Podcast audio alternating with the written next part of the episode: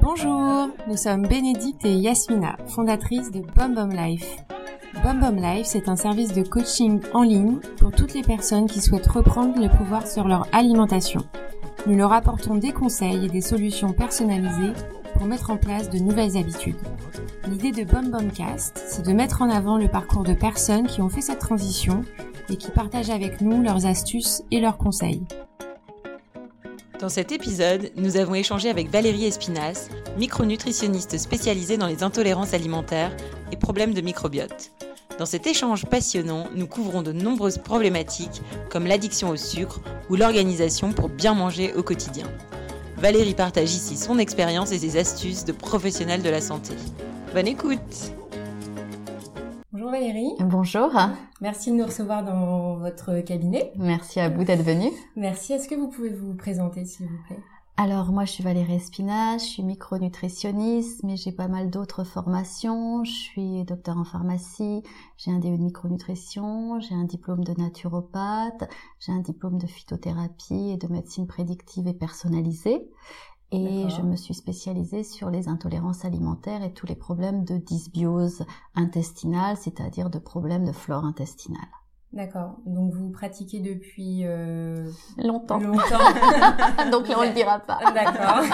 on va dire que vous êtes vous êtes une experte en tout cas dans votre domaine et vous êtes assez connue pour votre approche très personnalisée euh, de l'accompagnement en nutrition. Qu'est-ce qui vous a amené à, à, ce sujet? Parce que vous avez commencé vos études en pharmacie. Ouais, exactement. Ouais. Bah, c'est vraiment mes études qui m'y ont amené puisque euh, j'ai fait euh, pharmacie parce que je voulais travailler les plantes parce que moi j'étais je suis auvergnate élevée à la campagne et soignée par les plantes. Et en fait je me suis aperçue que ça répondait pas vraiment à mes attentes. Néanmoins ça me donne un bagage médical qui a toujours cet euh, intérêt d'être des bonnes fondations. Mais c'est pour ça que j'ai voulu faire évoluer ma pratique personnelle en tout cas. D'accord. Mais le sujet de l'alimentation était un sujet qui vous intéressait Écoutez, j'ai envie de dire au départ un peu comme tout le monde, mmh. évidemment, euh, mais euh, j'ai mis dans, dans mon approche un regard santé. Et euh, la santé au naturel, évidemment, c'est en place par les plantes, mais si on révise pas euh, son assiette, euh, évidemment, il se passera pas grand-chose. Donc, c'était un incontournable, j'ai envie de dire. Et puis, par le fait, il y a maintenant une vingtaine d'années, j'ai j'ai rencontré les intolérances alimentaires. C'est vraiment, je les ai rencontrées. Hein. C'était vraiment, oui, à titre personnel, mais surtout, je me suis formée par hasard. C'est-à-dire, je suis allée formation en Suisse, j'ai découvert les intolérances alimentaires dont on ne parlait pas, parce que si on se remet 20 ans en avant, Aujourd'hui, on est à la mode. Mm. À l'époque, ça ne l'était pas. Et ça m'a tout de suite parlé. Donc forcément, intolérance dit alimentation. Donc là, forcément, on parle d'alimentation, d'alimentation personnalisée, de modification alimentaire. Et là, dans un but thérapeutique, dans un but de soigner, dans un but de changer euh, ce qui ne va pas dans votre vie, au-delà de perdre du poids. Bien sûr. Mm. Et qu'est-ce qui motive donc les personnes à venir vous voir euh, bon, J'imagine qu'il y a l'aspect euh, poids, euh, mais certainement pas que ça. Ben écoute, les, les choses évoluent vraiment. Euh, moi, je travaille de longue date maintenant. Euh, c'est vrai qu'avant, les intolérances alimentaires, ça parlait pas à grand monde. Euh, et au-delà de ça, l'alimentation, c'était forcément en France perdre du poids. Mm-hmm. Aujourd'hui, vraiment, les mentalités sont ouvertes, ont changé euh, grâce à des gens comme vous qui diffusent l'information.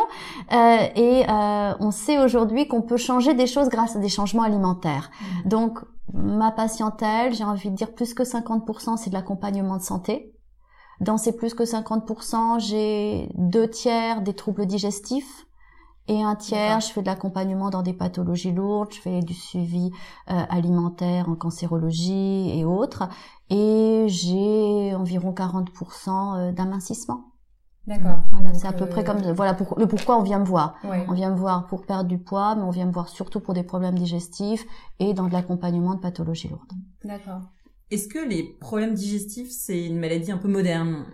Est-ce que c'est nouveau ou pas? Je pense que oui. Alors on a beau dire, euh, avant on testait pas les intolérances, euh, mm. avant on n'identifiait pas par des, des mots, euh, c'est-à-dire aujourd'hui on va dire vous avez une colopathie fonctionnelle, avant on disait j'ai mal au ventre, voilà. Mm. mais je pense que néanmoins, je veux dire maintenant avec le recul que j'ai, au-delà du fait qu'on teste, qu'on met des, des, mots sur les mots, je pense que c'est quand même une maladie qui est, qui est vraiment en croissance et, et, et surtout qui est à l'origine de nombre de troubles.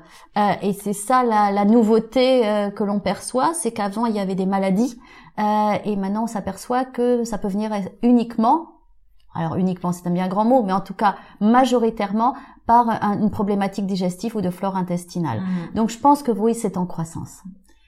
Est-ce qu'il y a une raison particulière? Alors chacun de, des interlocuteurs, pardon, à qui vous poseriez cette question aura sa réponse. Euh, pour moi, euh, c'est quand même l'industrialisation alimentaire. Euh, alors c'est vrai que j'exerce à Paris avec des urbains qui mhm. n'ont pas le temps et qui sont hyper sollicités par des livraisons, euh, des choses prêtes, toutes toutes toutes prêtes. Euh, mais je pense quand même que la modification profonde de notre alimentation a du moins fait maison à du plus industriel. On n'est pas en train de dire que voilà, on mange que des plats cuisinés, mais acheter un gâteau à son enfant qui est un gâteau industriel plutôt que de le faire, euh, ou acheter un bon pain chez son boulanger pour lui mettre euh, une euh, tranche de chocolat à l'intérieur comme on le faisait avant. Mmh. Bon, tous ces petits changements d'habitude et puis quand même de plus en plus, on fait des livraisons, on fait, on achète des plats préparés. je pense que vraiment cette industrialisation alimentaire et donc l'apport massif d'additifs alimentaires. Hein. Quand on parle d'industrialisation, c'est de ça dont on parle modifie profondément la qualité de la flore intestinale. Nos bactéries, elles sont pas faites pour recevoir autant de chimie, en mhm. gros, c'est ça. je pense que ça en fait grandement partie. Mhm. Il n'y a pas que ça, mais je pense que ça, ça en fait partie. Et du coup, quels sont les effets que vous avez constatés chez vos patients? Ah ben ça, ça c'est très net. Euh, pour répondre à la question précédente, c'est de plus en plus de maux digestifs, qui sont pas forcément des pathologies, mais des maux j'ai mal au ventre, je me plains en permanence du ventre, mm. j'arrive pas à m'en sortir, quoi que je mange, j'ai toujours mal au ventre. Alors j'élimine le gluten, mais j'ai toujours mal au ventre. Voilà. Mm. Donc euh, on sent que au-delà d'intolérance, au-delà de réactivité personnelle, la qualité propre de la flore intestinale, c'est-à-dire des bactéries qu'on a doit avoir dans l'intestin et qu'on doit avoir, c'est important. Hein, on dit toujours qu'il faut pas, mais si, il en faut des, des, des bactéries, des bonnes, des bonnes. Euh, c'est profondément modifié et fait qu'elle a des grandes difficultés à, à digérer. Et ça, euh, c'est vraiment les, les principales, les principales entre guillemets mots, on va pas dire pathologies, euh, qui surviennent liées à des, ces changements alimentaires. Mm. Alors après, on peut on peut aller aussi plus loin. tous les perturbateurs endocriniens qu'on absorbe par l'alimentation et qui font qu'aujourd'hui on a de plus en plus d'endométriose, d'ovaires polykystiques, enfin bon, de, euh, de stérilité masculine comme féminine. Enfin, on peut aller beaucoup plus loin euh, dans, dans les pathologies. Aussi, non? Alors le stress, euh, par rapport à la flore intestinale, il est incriminé, évidemment. Hein, il a, il a sa partie, mais je dirais qu'il vient un peu comme collatéral. D'accord. Ah, je, je dirais pas que c'est l'acteur majeur. C'est-à-dire que si vous avez du stress, mais que vous avez une alimentation saine, euh, vous aurez moins de risques d'avoir des problèmes digestifs. Mhm. Si vous avez une alimentation urbaine, euh, industrialisée et que vous avez du stress, c'est sûr que là, euh, vous en cumulez deux et que vous risquez d'avoir une très mauvaise flore intestinale. Mhm. Mais vous avez raison, ça vient comme perturbateur pour la flore intestinale. Mhm. Et euh, vous avez une approche très personnalisée de l'accompagnement. Comment vous, vous arrivez à détecter qu'une personne a cette intolérance euh, et où cette historique Ça passe par euh, donc des tests, c'est ça? Alors ouais, moi j'ai pas de boule de cristal. Hein. Ça, j'aimerais bien. Je serais une magicienne, c'est-à-dire qu'en plus d'être forte, je serais magicienne, mais c'est pas le cas. les tests d'intolérance alimentaire, c'est une prise de sang et pas d'autre solution. Et, et on teste, comme on va tester des allergies, on va tester des intolérances alimentaires. J'emploie volontairement le mot allergie pour bien faire comprendre, c'est pas la même chose. D'accord? C'est plus sournois l'intolérance alimentaire. On peut manger l'aliment et ne pas avoir a priori de réaction euh, à l'aliment, sauf qu'il crée de l'inflammation. Donc c'est un test sanguin. Alors après, euh, au vu de mon expertise, et ça c'est pas parce que c'est moi, mais c'est l'expérience qui fait ça. Plus on voit de monde, plus on se crée sa propre expérience. C'est vrai que euh, souvent, bien souvent, au premier rendez-vous, en fonction des troubles du patient, euh, je vais pouvoir lui dire, je pense que vous êtes intolérant à tel ou tel aliment. Après, rien ne vaut le test d'intolérance alimentaire parce que on va sur de grandes catégories alimentaires où des fois il est difficile de les identifier et puis des fois on peut se tromper aussi. Donc c'est bien d'avoir le test pour valider, pour valider parce que c'est important pour le patient de connaître les aliments qui créent de l'inflammation, qui créent le trouble pour pouvoir intervenir au-delà du fait je pense que euh, mm. tu devrais euh, arrêter tel ou tel aliment. Euh, donc le test, voilà, le test sanguin, il est même au-delà d'une confirmation, c'est-à-dire que je vais souvent avoir des présomptions, euh, mais ça fait pas foi. Donc il faut le test sanguin. Euh, et puis après, euh, j'ai une formation naturopathe, j'ai une formation de pharmacien, j'ai fait un combo de toutes ces formations que je continue de, de faire. D'ailleurs, il faut se former toute notre vie. Euh, et puis après, c'est l'expérience euh, qui fait foi, c'est la reproductivité euh, des, des, événements mmh. qui fait que moi je questionne de A à Z. C'est-à-dire que quand quelqu'un vient me voir, je vais pas le questionner Quelqu'un vient me voir par exemple uniquement pour des problèmes digestifs, je vais pas m'arrêter à ses problèmes digestifs, je vais prendre en compte euh, sa génétique, ses parents, quelles sont sa maladie, son historique de vie, est-ce qu'il a eu des maladies dans l'enfance, est-ce qu'il a eu des traitements médicamenteux, est-ce qu'il a une maladie actuelle, euh, si c'est une femme, est-ce qu'elle a un syndrome prémenstruel, est-ce qu'elle est ménopausée, est-ce qu'elle a une endométriose, enfin bon tout ça, le stress, vous disiez, est-ce que quelqu'un a du stress, est-ce qu'il est déprimé, est-ce qu'il a un mauvais sommeil, et puis un tout un tas d'autres euh, questions qui fait que voilà, je vais avoir déjà une vision globale de l'individu, est-ce qu'il a une fatigue chronique euh, et tout un tas de choses. Après le questionnaire alimentaire et tout l'art de mon expertise, c'est de mettre en relation un petit peu ce qui m'a été dit mm. au niveau des réponses et, et, l'alimentation, parce qu'il y a les aliments propres, il y a leur chronologie aussi. Comment on, mange, à quel moment. Pour certains individus, c'est très important. Et puis il y a les mots du patient ou voir sa pathologie qui rentrent en ligne de compte. Donc tout ça est un peu complexe à expliquer très rapidement, mhm. mais c'est ce qui fait la personnalisation, c'est-à-dire qu'on a besoin d'un ensemble d'informations, au-delà qu'elles soient alimentaires, euh, pour faire vraiment de la personnalisation. D'accord. Et si on vient vous voir pour euh, des troubles digestifs euh, assez forts qui en fait se révèlent être des intolérances au gluten, au lactose, etc. Est-ce que et que en fait on se rend compte que le, notre microbiote est complètement endommagé, euh, est-ce qu'on peut le réparer vraiment euh, Alors on peut toujours le réparer. Mhm. Ça c'est la force de notre organisme, c'est qu'on a des capacités de régénération et de réparation qui sont déjà naturelles. Donc après il faut venir les optimiser. Alors comment ça, c'est vraiment de la personnalisation parce que quand on dit qu'on fait le test, qu'on fait les tests d'intolérance alimentaire, on teste également le microbiote. On ne fait jamais un test, enfin, moi, je ne fais jamais un test d'intolérance seul sans voir s'il n'y a pas une dysbiose ou une candidose digestive associée. Mhm, Donc après, c'est le, le combo de toutes ces informations. Est-ce qu'il y a uniquement des intolérances? Est-ce qu'il y a uniquement un problème de microbiote? Ou est-ce qu'on a les deux? Et alors là, la micronutrition avec les plantes, les oligoéléments, les probiotiques, quid de l'un ou de l'autre en fonction de la personnalisation, va venir aider à restaurer, à régénérer cette flore intestinale et bien sûr le changement alimentaire qui va bien sûr être comme cofacteur pour aider à réviser ce microbiote. Donc là, euh, on a des deux. Voilà, c'est vraiment l'alliance des deux. C'est ce que je dis à mes patients. Il n'y a pas de gélule miracle et le changement alimentaire ne suffira pas. Donc il faut vraiment le combo des deux. Vous pouvez expliquer ce que c'est qu'une dysbiose Ouais, la dysbiose. Aussi, ouais. Oui, oui, bien sûr. Euh, il y a toujours des noms très scientifiques pour que personne ne comprenne rien. Donc, vous avez raison. La dysbiose, c'est tout simplement le déséquilibre de la flore intestinale. Ça veut dire que dans notre flore intestinale, dans ce qu'on appelle le microbiote ou la flore, on a des bactéries, des levures et des enzymes. D'accord? Le test, les tests qu'on a aujourd'hui, ils sont en train de se, se développer et de s'affiner. C'est plus pour voir quand on a, on dit qu'on a un dysbiose, c'est plus un problème de bactéries, de mauvais équilibre bactérien, où on manque de certaines souches, où on a un déséquilibre. Mhm. Ça, c'est ce qu'on va nommer la dysbiose au sens large. Après, le terme de candidose, c'est s'attacher plus. Est-ce qu'on a un excès de levure qu'on ne devrait pas avoir, euh, qui s'appelle des candidats, d'où le terme de candidose, et, et qui fait que quand on en a trop, ça va générer et des troubles digestifs, voire euh, déficit de l'immunité, des sinusites chroniques, souvent malades, euh, voilà, tout un tas, une fatigue chronique aussi qu'on peut avoir. Euh, surtout ce qui est test enzymatique, c'est plus, plus complexe, mais déjà d'avoir euh, une information sur la dysbiose nous permet de voir si enzymes et bactéries font bon ménage. Mmh. Donc en fonction euh, voilà, de résultats de candidose, de dysbiose et d'intolérance alimentaire, l'idée c'est de voir un petit peu la cartographie des résultats et d'intervenir ou plus sur l'un ou plus sur l'autre et en tout cas, le changement alimentaire, il, a son importance toujours.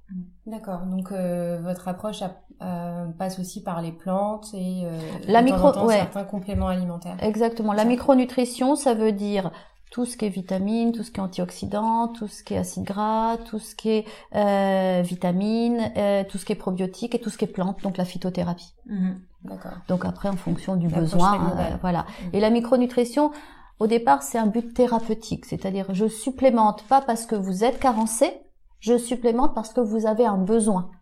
Vous voyez, c'est-à-dire le symptôme, il est, il prévaut derrière euh, une carence. Vous n'êtes pas obligatoirement carencé, mais par contre, le symptôme que vous avez informe qu'on doit vous supplémenter sur telle ou telle phytothérapie ou oligo-éléments ou acide gras. Mhm. Mais c'est pas forcément lié à des états de carence, contrairement aux idées reçues. Oui, d'accord. Ça peut arriver, mais c'est pas systématique. ça explique pourquoi on entend certaines fois que tout le monde est carencé en magnésium, et en fait personne n'est carencé en magnésium. non. Et puis en plus, il, faut se il faudrait se exactement les symptômes. Euh, une personne qui est en fatigue chronique, euh, qui a des coups de barre, euh, qui dort mal, euh, qui a du stress Typiquement, le stress fait qu'on consomme naturellement plus notre magnésium. Et qu'en plus, ce qui est très pervers, c'est que au vu des résultats, c'est le test sanguin de magnésium. Et c'est pas celui-là qui nous intéresse. C'est le test, c'est le taux de magnésium à l'intérieur des cellules. Donc, quand on a un bon taux de magnésium euh, au niveau plasmatique dans le sang, c'est souvent parce qu'on a un taux déficitaire au niveau des cellules. Donc, c'est pas parce qu'une personne, vous lui faites faire un test sanguin de magnésium, moi personnellement, je le fais jamais faire. Mm. Parce qu'il est très très fréquemment bon. Mm. S'il est mauvais, c'est pas forcément dire qu'il y en a pas assez dans les cellules. Ça peut vouloir dire que justement, elle intègre bien son métabolisme du magnésium. Donc c'est assez complexe au niveau des oligo-éléments. Et tous les médecins n'ont pas l'air euh, forcément au courant de ça parce que justement, euh, je me suis entendu dire euh, vous n'avez pas de carence en magnésium. Oui, mais ça, ouais, ouais, bien sûr, ça. Chez les femmes, ça a l'air assez courant. Oh, pas que chez les femmes. c'est pas sexiste le magnésium. il y a des, il y a des éléments qui sont sexistes, mais pas le magnésium. Mais en tout cas, le test de magnésium, il a pas grande valeur. D'accord. Parce qu'il indique pas que la cellule manque de magnésium, et c'est la cellule qui a besoin de magnésium, qui est du sens du magnésium circulant. Ça donne pas d'information. Ça donne pas la meilleure information. D'accord. Voilà, pour refaire un petit euh, aparté sur le magnésium dans tous les cas, en fait, il y a cette approche micronutrition qui est là à vraiment aborder avec euh, un professionnel qui, voilà, euh, sait faire les bons tests et appliquer du coup un protocole euh, pertinent. et il y a aussi donc la partie changement d'alimentation qui du coup peut être adaptée à la personne, mais probablement il y a certaines recommandations que vous faites à toutes les personnes. Plus en tout cas, beaucoup. Vous avez raison. Euh, beaucoup sont concernés. Voilà. Est-ce qu'on pourrait commencer par euh, ouais, bien conseils un peu génériques sur comment avoir une alimentation qui permet d'être en bonne santé? Ouais, je crois que l'alimentation qui permet d'être en bonne santé, comme on l'a dit tout à l'heure, c'est de diminuer au maximum qu'on puisse euh, les produits d'origine industrielle. Euh, voilà, faire un gâteau pour ses enfants le dimanche pour qu'ils en aient au début de semaine et que ce soit leur petit déjeuner. éviter les boissons industrielles et préférer mettre un citron ou même euh, un, petit sirop de, ou un jus dans de l'eau. Enfin bon, bref, il y a, y a, plein de, il y a plein d'astuces quand on y pense, quand on y réfléchit, pour pouvoir faire du changement d'alimentation industrielle. Donc le fait maison, préférer le, faire, le fait maison que, que le tout prêt. Ça c'est la première chose. La deuxième recommandation euh, importante, euh, c'est le sucre, c'est la consommation de sucre. Euh, alors on peut parler des intolérances alimentaires, mais après c'est de la personnalisation. Mais pour la population générale, que ça va des, ça aille des enfants à la, à la personne âgée, une consommation excessive de sucre, voulant dire sucre industriel, sucre ajouté, hein, évidemment. Si vous consommez trop de fruits, normalement vous vous en sortez bien. Euh, mais euh, si vous mangez, si vous consommez, c'est pas toujours manger d'ailleurs, hein, on peut boire du sucre à son insu dans des boissons. Euh, le sucre, pour revenir à la flore intestinale, ça va altérer la qualité de votre flore intestinale et forcément on aura un déséquilibre ou trop de levure ou un déséquilibre au niveau des bactéries. Bon, c'est complexe à expliquer, mais à terme, vous aurez vraisemblablement euh, des problèmes de digestion, euh, des problèmes de flore intestinale, euh, qui font le lit de la survenue d'intolérances alimentaires, si on voulait reparler des intolérances alimentaires. Donc ça, c'est le point 1. Le point 2 sur le sucre, c'est que le sucre, c'est prouvé aujourd'hui. Moi, j'ai écrit un livre et j'avais lu pas mal d'études à l'époque et qui sortent toujours d'ailleurs pour le confirmer. Le sucre, c'est un aliment inflammatoire C'est une substance inflammatoire. Donc, à partir du moment où vous en consommez en excès, vous risquez d'avoir des inflammations. Alors qu'est-ce que ça veut dire des inflammations? C'est-à-dire qu'on est trois personnes autour de cette table, on consommerait toute la même alimentation, on n'aurait pas forcément les mêmes troubles. La génétique que l'on a fait qu'on aura des prédispositions à avoir peut-être plus de migraines si on consomme du sucre, euh, plus de douleurs articulaires euh, si on consomme du sucre, voire du psoriasis si on consomme du sucre. J'ai pas dit que le sucre faisait le psoriasis, mais va l'accentuer. Et en tout cas, euh, si j'ai des bonnes recommandations à faire au-delà de l'alimentation industrialisée, c'est de diminuer sa consommation de sucre. Et pour ça, ce que je dis à mes patients, faites l'inventaire déjà de ce que vous consommez. Mmh. Et, et, des fois, on est surpris. Hein, pensez aux boissons euh, consommées. Euh, le poisson. du matin. Mmh. Oui, et puis même, euh, voilà, les, les, les, ajouts de sucre qu'on va faire. Euh, je prends un café, je prends une pierre de sucre parce que je pourrais pas m'en passer. Tiens, celui-là, ce que je peux pas l'enlever. Euh, j'ai l'habitude, alors il y a consommation de sucre excessive et puis addiction au sucre. C'est deux choses différentes. Hein, on, est bien, on, est bien d'accord.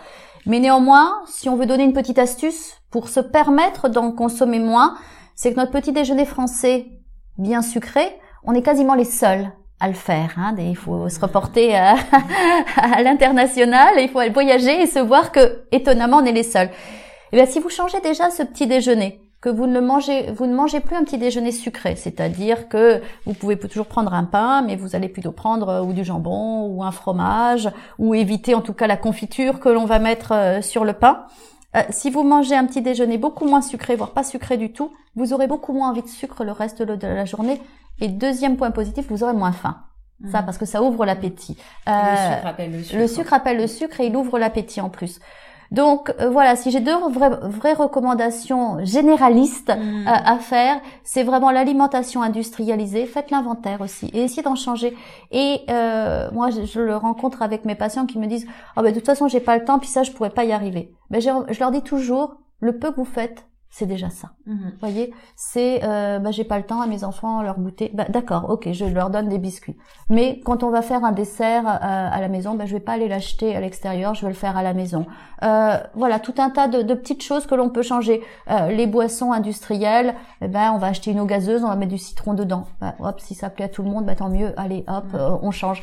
voilà, des petites des petites astuces qui font que le peu qui sera changé sera toujours bénéfique de toute façon, tant sur le sucre que sur les produits industriels. Et puis après, dans les sucres ajoutés, on peut changer.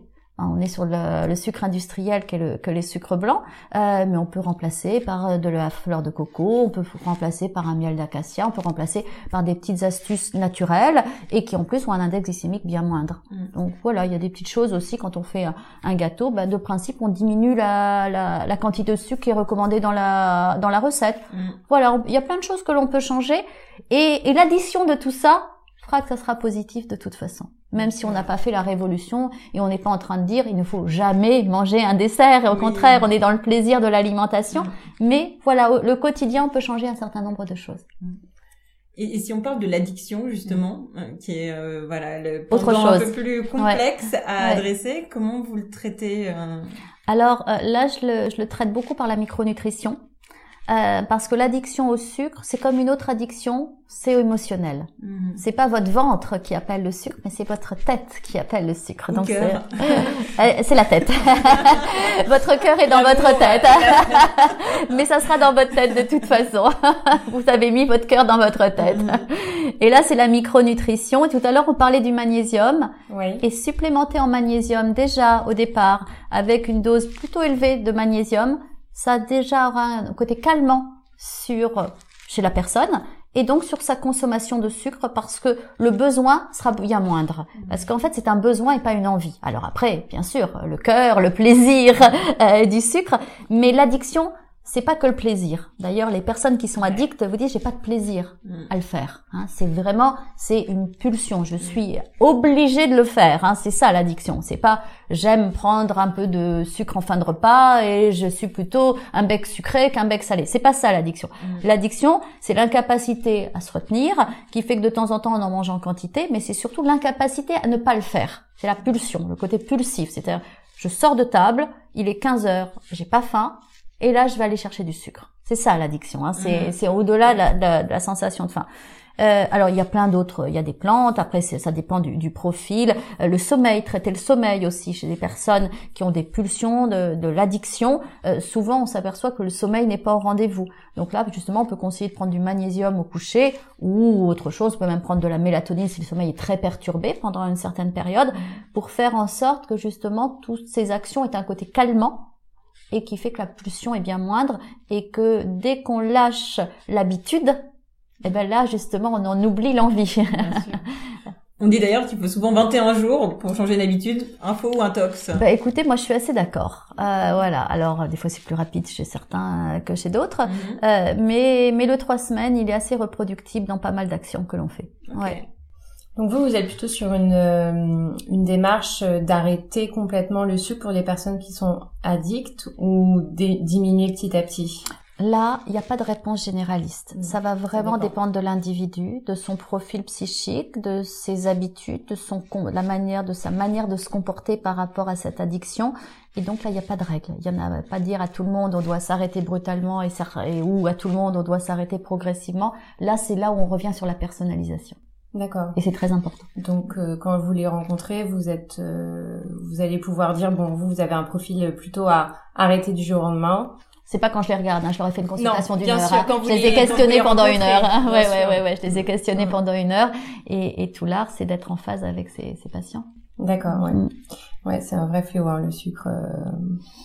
Mais c'est un fléau, euh, c'est c'est surtout parce que les propositions qui sont faites aujourd'hui, euh, elles sont euh, toutes additionnées de sucre. Que l'on mange du salé industriel ou du sucré, il y aura toujours du sucre additionné.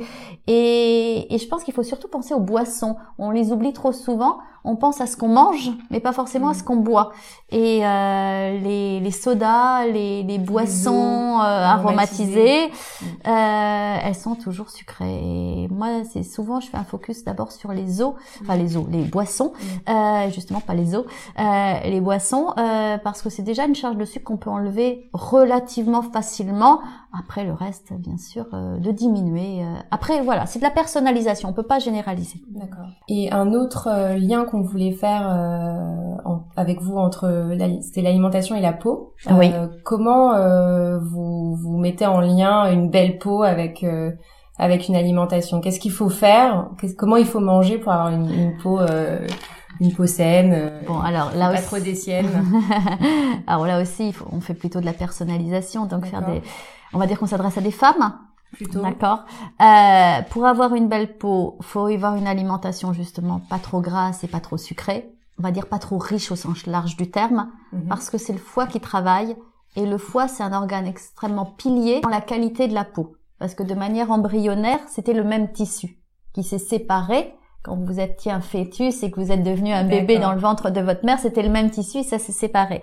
Ce qui fait que quand le foie il est un peu dépassé parce que vous mangez trop, trop gras, trop riche, trop difficile à digérer, bah il y a un autre organe émonctoire, c'est-à-dire d'élimination, c'est la mm. peau. Donc mm. les toxines vont passer par la peau plutôt que d'être dégradées par le foie. D'accord. Donc vous avez une peau terne, une peau qui a des boutons, une peau qui est grasse, euh, parce que vous n'avez pas l'alimentation adaptée. Donc le point 1, c'est de réduire la qualité de ces aliments, gras ou sucrés, voire de manger moindre, en plus petite quantité j'ai pas dit de restriction, mais par rapport à ce que vous faites, la personne, si elle n'a pas une belle peau, et si elle mange en excès, mhm. au-delà de vouloir perdre du poids, on va lui dire déjà, mangez moins pour soulager votre foie. D'accord. D'accord? Ça, c'est le point 1 au niveau de l'alimentation. Après, le point 2 au niveau de la micronutrition, c'est donner des plantes qui vont drainer le foie. Ça, la peau et le foie, c'est prioritaire. Mhm. Éventuellement. Par exemple, quel type de plantes? On peut donner tout simplement de l'artichaut, du romarin, euh, du radis noir, euh, voilà, des mélanges pour justement solliciter le travail de foie. un petit peu? Pardon? Tout ce qui est détoxifiant? Oui, voilà. Ouais. Mhm. Le terme détox, je l'aime pas trop parce que c'est un autre mot pour moi. c'est éliminer les métaux lourds et tout ça. Donc là, on draine le foie. On draine. Voilà, on va drainer le foie. Mais en drainant le foie, on soulage son travail digestif et donc on aura moins l'effet collatéral sur la peau. Donc on s'en aperçoit très vite, en tout cas la, personne qui va, qui va le faire, euh, plus elle va drainer son foie, plus sa peau va s'éclaircir entre guillemets ou s'illuminer ou, les boutons vont disparaître parce que justement cet organe sera moins sollicité. Donc il y a le foie, il peut y avoir l'intestin, si la personne a des troubles digestifs, pour revenir à ce qu'on disait tout à l'heure, mhm. requalifier la flore intestinale, voir euh, s'il y a des intolérances alimentaires et qu'on les a identifiées. Elles peuvent être source d'inflammation Donc au niveau de la peau, Et puis chez la femme, il y a l'équilibre hormonal parce qu'on sait très bien euh, que le syndrome prémenstruel il n'est pas toujours sympa pour la peau, que l'arrivée de la ménopause n'est pas plus, que des femmes qui ont des problèmes euh, hormonaux de type endométriose ou autres, on, peut avoir des, des, dégâts collatéraux, on va dire collatérales hein, bien sûr, euh, au niveau de la peau. Et là on peut avoir des plantes comme l'onagre qui est un bon équilibrant hormonal et qui peut agir sur la qualité de la peau déjà au niveau de sa texture, mais qui joue sur l'équilibre hormonal. Bon voilà, on peut avoir différentes, en tout cas ces trois axes Mhm. sont importants dans la prise en charge au niveau de la peau. D'accord. Euh, Est-ce que diminuer les produits laitiers, ça a un impact aussi sur, euh, là, là, on est sur la personnalisation. Si vous y êtes intolérante, mm. évidemment que ça sera très bénéfique. Mm-hmm. Hein si vous y êtes pas, ça va pas forcément faire la révolution. Mm. Le bémol qu'on peut y mettre, c'est que si on veut être un peu généraliste, c'est vrai que si vous avez tendance à avoir des boutons, des kystes, euh, une peau qui réagit, qui est plutôt réactive, c'est sûr que à l'aveugle, en l'absence d'un test, on va plutôt éliminer les produits laitiers quand même. D'accord. Mais si vous trouvez que vous avez une peau terne, de changer à l'aveugle, ça fera pas forcément la révolution. D'accord. De plus si on a de l'inflammation, des kystes, des boutons, des choses comme ça. Et si on, on, creuse un petit peu dans vos secrets à vous, comment vous faites euh, en tant que euh, professionnelle très active euh, pour pour bien manger? Est-ce que vous avez le temps de cuisiner? Est-ce que vous avez le temps de faire votre Bah écoutez, comme toute maman qui travaille, j'ai jamais le temps, mais je me le donne quand même. Donc tous les tous les week-ends et tous les dimanches soirs en particulier, je cuisine. Ça, je me l'impose déjà parce que j'ai une fille et que je veux qu'elle aime cuisiner. Euh, donc on cuisine tous ensemble euh, en famille. Euh, maintenant même les enfants cuisinent et moi je cuisine pas toujours. c'est l'avantage quand ils grandissent. La transmission a été faite. voilà, la transmission a été faite. Euh, donc ça c'est important. De, de, manger. J'ai vais toujours avoir des légumes à table. Mhm. Mes enfants, ils ont passé tous les âges. Il y a des âges où ils aiment pas. Ben, c'était toujours à table. Après, ils prennent, ils ne prennent pas. Mais il y a toujours à table. Et moi, j'en mange en systématique. Mais parce que j'ai pas de mérite, j'adore les légumes. Donc, je pourrais pas imaginer de pas manger de légumes. Vous les achetez où d'ailleurs alors, euh, j'ai deux approvisionnements. Le jardin de mon père, ah, qui a dû racheter un deuxième jardin à cause ah de moi. Donc ça, c'est pas ça, c'est un luxe suprême. Ah euh, et puis sinon, un magasin bio. Voilà, j'ai la chance de pouvoir acheter du bio. Je sais que ça a un prix, ça a un coût, euh, mais quand on peut, mais enfin le meilleur bio, c'est le jardin de mon père. et, euh, et donc je cuisine, oui, régulièrement. Je m'impose de préparer à l'avance. Quand on travaille, on n'a pas le choix. Et je fais comme toutes mes patientes aussi, enfin ce que je conseille à mes patientes, on a aujourd'hui des surgelés qui sont très qualifiés. Euh, on va pas nommer de marque, mais il y a des marques euh, très qualifiées, dont une connue, qui a même des légumes bio tout pré-cuits. Euh, et moi, je leur conseille de faire leur marché quand on n'a pas le temps, euh, pour avoir allez au surgelé. Ils ont des rayons bio, c'est encore mieux. Mhm. Euh, mais s'ils n'ont pas, vous avez les légumes qui sont pré-cuits. Vous les mettez dans votre poêle le soir, le temps que vous rentriez chez vous, vous occupiez de vos enfants. Eh ben, eh ben c'est cuit et euh, au moins euh, vous consommez euh, de manière rapide euh, des légumes. Après, chacun les mange. moi, j'ai pas de, de souci. Je pense qu'il faut mieux en manger, même si c'est toujours la même chose, plutôt que de varier, surtout quand on a des enfants. c'est la force d'avoir été une maman c'est mhm. qu'on sait que c'est pas toujours si simple. on dit toujours qu'il faut varier, et moi mhm. j'aime varier. Mhm. Euh, mais si vous ne variez pas, déjà vous mangez. Et c'est la priorité. C'est de manger des légumes, de manger des fibres, euh, et, euh, et après de manger un peu ce que l'on aime. Je pense que l'alimentation doit être quelque chose que plaisir. Moi j'aime cuisiner, je cuisine. Une femme qui n'aime pas cuisiner, eh ben elle va aller au surgelé, elle va acheter des choses pré-cuites, elle va les mettre, ça va peut-être être un peu fade, mais au moins elle va elle va pouvoir les consommer. Moi, j'adore bien cuisiner, mijoter, mmh. enfin bon des choses comme ça. Euh, et puis après, eh ben on a des habitudes. Moi, je suis très intolérante aux produits laitiers. D'accord. Donc j'ai pas, je le sais. Donc je les je les ai éliminés de mon alimentation sans m'en rendre compte il y a plein il y a pas mal d'années. Après, je pense qu'il faut savoir identifier l'alimentation qui nous va bien et éliminer les aliments qui ne nous vont pas. Et après, ça ne nous empêche pas de manger varié, de manger, euh, même de faire des excès de temps en mhm. temps, euh, tout ça devant être dans le plaisir. Euh, mais quand on a des enfants, ce qui est mon cas, je pense qu'on se doit de cuisiner parce que ça fait partie de l'éducation. Donc voilà, donc moi je m'organise le week-end. Voilà, je cuisine le week-end et puis jeudi soir on est un peu en bout de course, mais on, on s'y remet un tout petit peu et puis et puis ça va jusqu'au week-end. Donc vous prévoyez à l'avance. Ouais, moi je euh, prévois à l'avance. Quasiment prêt pour le reste de la semaine. Et moi c'est ce que je dis à mes patientes, mm. c'est vraiment ce que je fais. Hein. Je leur dis achetez des tupperwares aujourd'hui, vous savez, qui sont en verre comme des plats euh, bien bien fermés. Euh, vous cuisinez vos lentilles, vos légumes, vous les mettez en tupperware fermé ça vous dure trois ou quatre jours et puis comme ça vous avez plus à réfléchir quand vous rentrez chez vous. Parce que c'est vrai quand on est une maman on a déjà le temps de transport euh, on rentre chez soi on a ses enfants à s'occuper. Là il est plus temps de cuisiner. Là on a juste faim et envie de se coucher. Mm, ouais. ouais la semaine euh, c'est c'est ce qu'on remarque aussi le, mm. le, manque de temps le, le soir ouais. pour, euh, moi j'aime bien l'idée de cuisiner dans la transmission dans l'éducation. Je trouve ça plutôt sympa euh, parce que bah, quand on travaille, on voit pas beaucoup ses enfants et, et le moment, euh, vous voyez, pour moi, nous souvent le dimanche soir on cuisine tous et, et c'est très sympa, je trouve. En plus, c'est des moments très agréables où on rigole pas mal. et quelle est euh, l'habitude euh, la plus difficile à changer chez, chez les gens? Est-ce que sur l'alimentation hein, oui.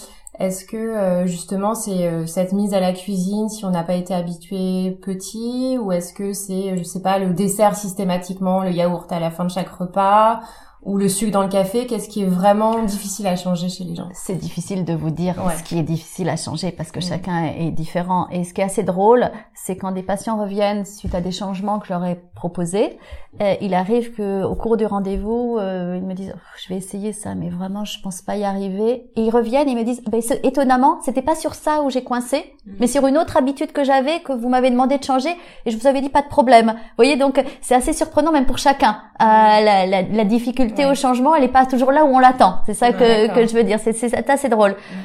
Si je devais faire une généralité quand même, mm-hmm. c'est le petit déjeuner qui est le plus dur à changer. Mm-hmm. C'est-à-dire ah que la, la, force de l'habitude du petit déjeuner, il y en a qui mangent salé, il y en a qui mangent sucré, il y en a qui mangent pas, il y en a qui mangent vraiment vrai. Et quand on impose le changement sur le petit déjeuner, euh, si je dois répondre à votre question, mm-hmm. c'est pas le cas de tout le monde évidemment, mais c'est euh, statistiquement c'est plus le petit déjeuner qui est plus un pilier de la journée. Le reste on peut changer plein de choses. Vous mm. voyez, on peut euh, arrêter le café, euh, arrêter les desserts, arrêter. On, on, y arrive. Alors avec plus ou moins un temps. Mais s'il y a un point, c'est souvent le petit déjeuner. Mm. Qui est, euh, Et d'ailleurs, il y en a qui le disent d'emblée, hein, au premier rendez-vous. Ils me disent, ah, alors je leur propose plein de, j'ai plein de propositions et je vois la tête qui tourne et dit, en fait, vous voulez pas changer. Non, je veux pas changer.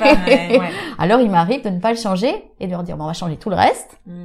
Et une fois que la personne est dans le changement et qu'elle se sent mieux, elle est plus prête à comprendre pourquoi l'intérêt du petit du changement du petit déjeuner si c'était mon désir de, de, de, de, lui proposer cela euh, donc euh, voilà on, on s'adapte dans ces cas-là d'accord Étonnamment, hein, parce que le petit déjeuner, on peut se dire, c'est celui qui, le, repas qui demande le moins de cuisine. Oui, mais c'est une vraie habitude. Il y a une habitude. et comme vous disiez tout à l'heure, elle, est, ouais, voilà, elle est inscrite dans l'éducation, elle est inscrite dans l'histoire familiale, dans l'enfance, elle est inscrite loin. Mm. Donc, euh, donc ouais, ça c'est, euh, c'est souvent un pilier euh, d'habitude. Il y a une question qu'on aime bien poser à la fin de, de nos entretiens, c'est quel est votre aliment préféré? Mon aliment préféré. Oh là là là j'aime tellement tout. Je ne le dis pas pour vous faire plaisir, mais vraiment j'aime tout. Mon aliment préféré. Est-ce qu'il y a un, un, fruit ou un légume de, du moment là qui vous alors ça va pas être un fruit ou un légume du moment parce que vous m'avez demandé mon fruit, enfin mon, mon aliment, préféré. Euh, mais ça, ça rapporte à l'enfance. C'est la châtaigne. Mmh, mmh. Ah. Mmh. Et comment vous la mangez Ah ben parce qu'on allait cueillir les châtaignes, on les faisait griller et je vais toujours le faire d'ailleurs. Châtaignes grillées. Ouais. Ouais, ça je crois que c'est En plus c'est plein de plein de bonnes bonnes choses mais mais c'est lié au plaisir vraiment. Ouais ouais ouais ouais, ça c'est je crois que c'est voilà, un de mes aliments préférés. Mais peut-être parce qu'il me manque un peu. Voilà aussi. Donc vous savez tout ce qui manque, on le veut plus. C'est toujours un peu comme ça. Quand on n'a pas, on veut. Donc, euh, mais mais as aussi c'est un petit peu c'est un petit peu l'enfance qui ressort toujours. Surtout qu'il va falloir attendre un petit peu de oui, temps. Oui, oui, voilà. c'est pas toute l'année. bon, bah, merci beaucoup. Merci à vous. Si tu as aimé cet épisode et si tu es fan du Bum Bum Cast, mets-nous des petites étoiles, ça nous aide. Merci.